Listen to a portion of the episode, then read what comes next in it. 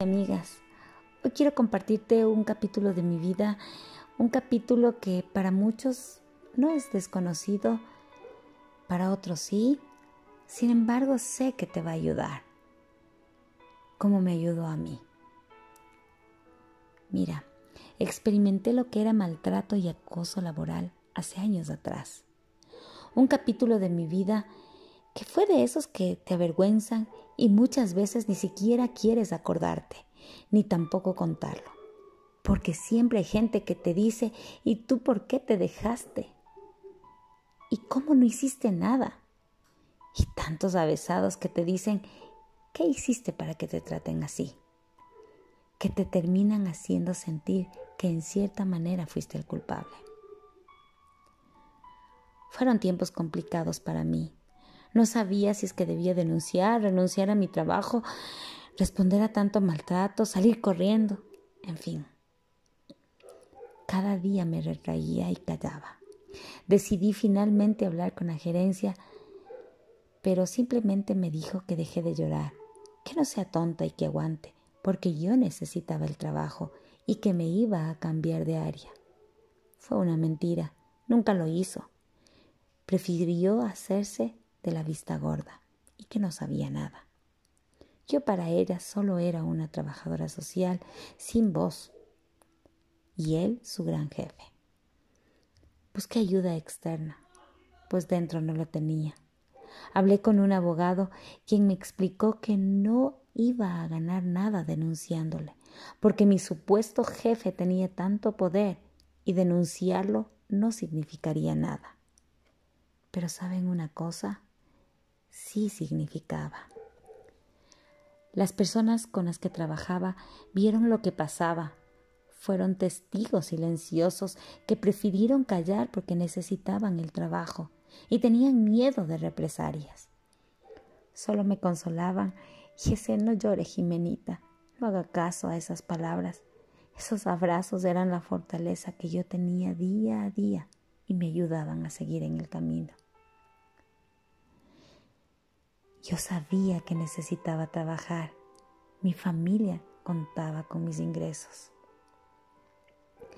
Días después, un amigo que estudiaba psicología habló conmigo y me dijo que yo tenía una depresión, una depresión aguda. Recuerdo tanto que empecé a tartamudear. La Jimena fuerte y alegre se había convertido en un ser temeroso que se pasaba llorando. Sin embargo, mi amigo me hizo ver las cosas de diferente manera. Pude tener esa confianza y responder un día a ese mal hombre que lo único que tiene es poder, ganado con gritos, amenazas y malos tratos. ¿Cómo olvidar aquel día? Recuerdo claramente que me llamó y como siempre a un lugar en donde no habían cámaras y nadie lo podía ver. Comenzaba a decir cosas feas, palabras groseras, frases hirientes, que yo era una basura, que renuncie, que yo no servía para nada. Esa vez respondí. Milagrosamente dejé el silencio y no le permití una palabra más, una ofensa más, y puse mi renuncia. Quizás para muchos fue un acto cobarde, pero para mí no lo fue. Fue volverme a amar, fue decir que no iba a permitir que esto siga pasando en mi vida. Mis hijos necesitaban una madre valiente, no una madre cobarde que se, que se aguante los malos tratos. Ellos necesitaban una madre que sea firme, una madre dispuesta a pelearse por su vida. No lo niego, fue difícil. Pero hoy, a través del tiempo, he comprendido que todo lo que esa persona me dijo eran frases hirientes que me estaban dañando, que me iban carcomiendo mi autoestima y me hacían sentir que yo realmente era una basura. Sí, tomé una muy buena decisión. Lloré, lloré mucho, porque esa era mi casa. Allí crecí profesionalmente, allí empecé una nueva profesión, allí ejercí mi profesión. Fueron muchos años. Ellos eran mis compañeros de trabajo, eran mis amigos, incluso eran mi familia. Era gente con la que, crecí, con la que lloré y con la que reí tantas veces. Pero no estaba bien que yo siga aguantando tantos malos tratos de una persona que poco a poco me estaba destruyendo y que vea normal ese maltrato. Porque muchas las áreas de ese trabajo son dirigidas por ese tipo de gentes. Yo no miento. Dios sabe que yo no miento. Sin embargo, fue hermoso que poco a poco fue recuperándome, fui sanando. Mi alma sanó. Comprendí y me di cuenta que al final del túnel había la luz. Ahora veo las cosas de diferente manera.